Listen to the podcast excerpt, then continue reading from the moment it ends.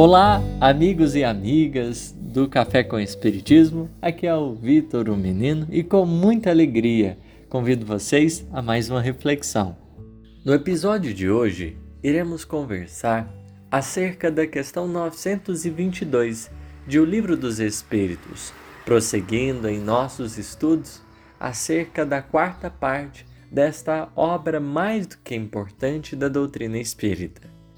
Allan Kardec, antes de fazer a pergunta, irá ponderar duas coisas e depois ele traz o questionamento. A primeira é: a felicidade terrestre é relativa à posição de cada um.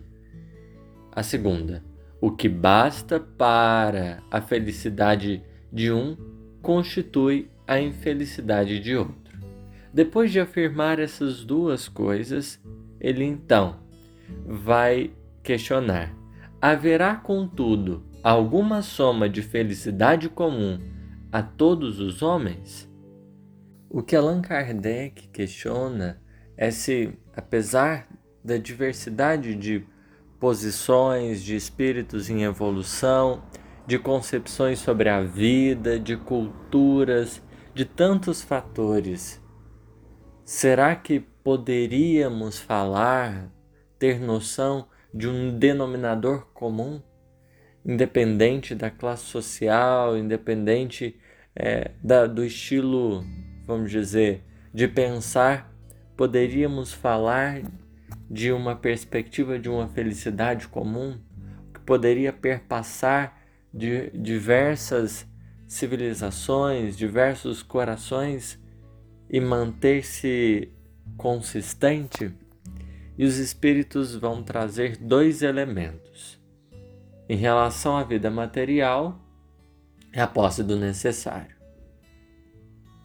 Com relação à vida moral, a consciência tranquila e a fé no futuro.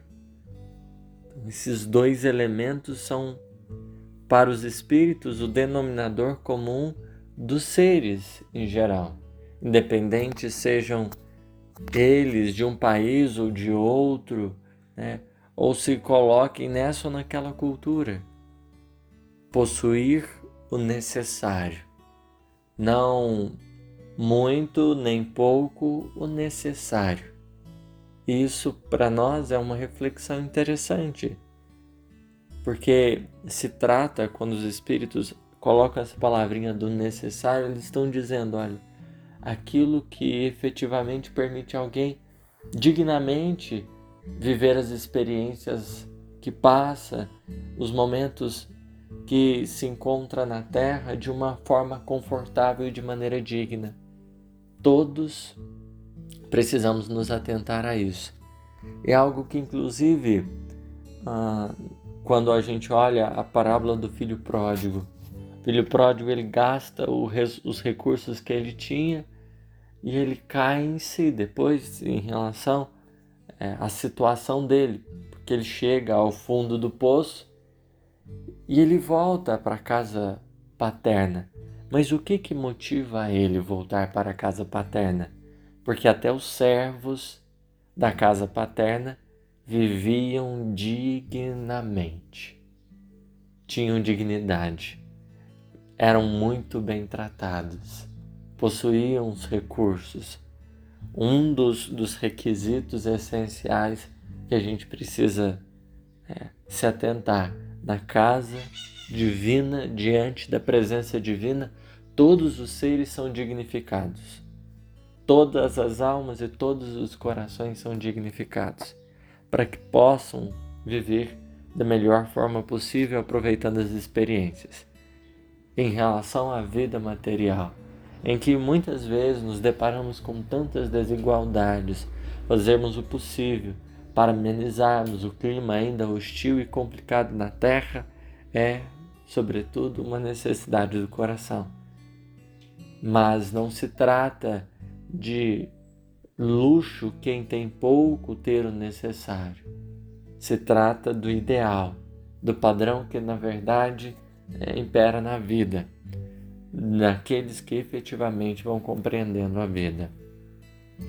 Com relação à vida moral, diz os Espíritos, a consciência tranquila e a fé.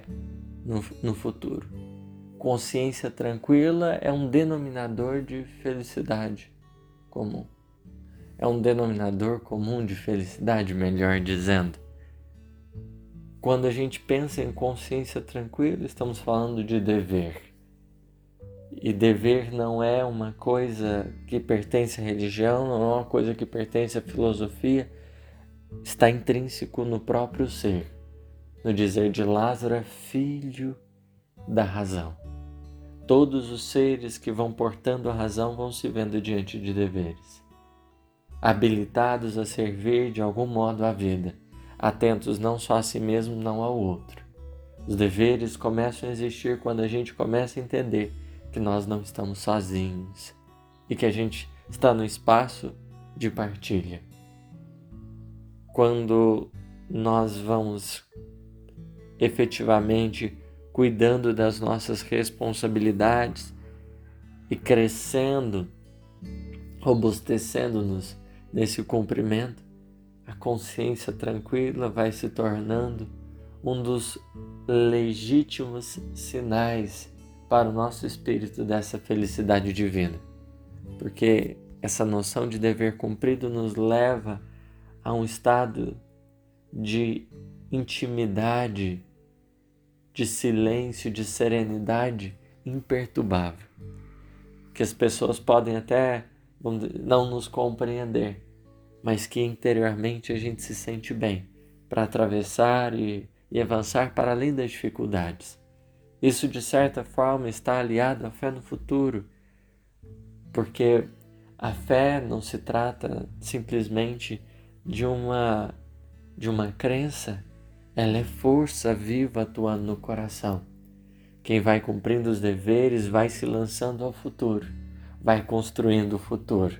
E por isso, toda essa movimentação em torno do dever e da responsabilidade vão se tornando a confiança em algo maior é justamente essa ligação com algo maior que está para além de nós que vai nos dando bases igualmente para a felicidade.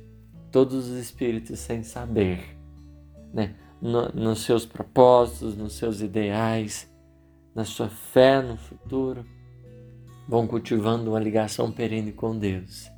Nos objetivos que têm, vão procurando alicerçar essa intimidade.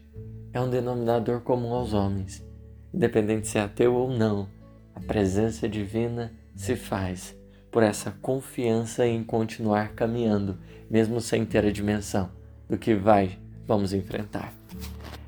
Esse é um pouquinho das nossas reflexões da questão 922.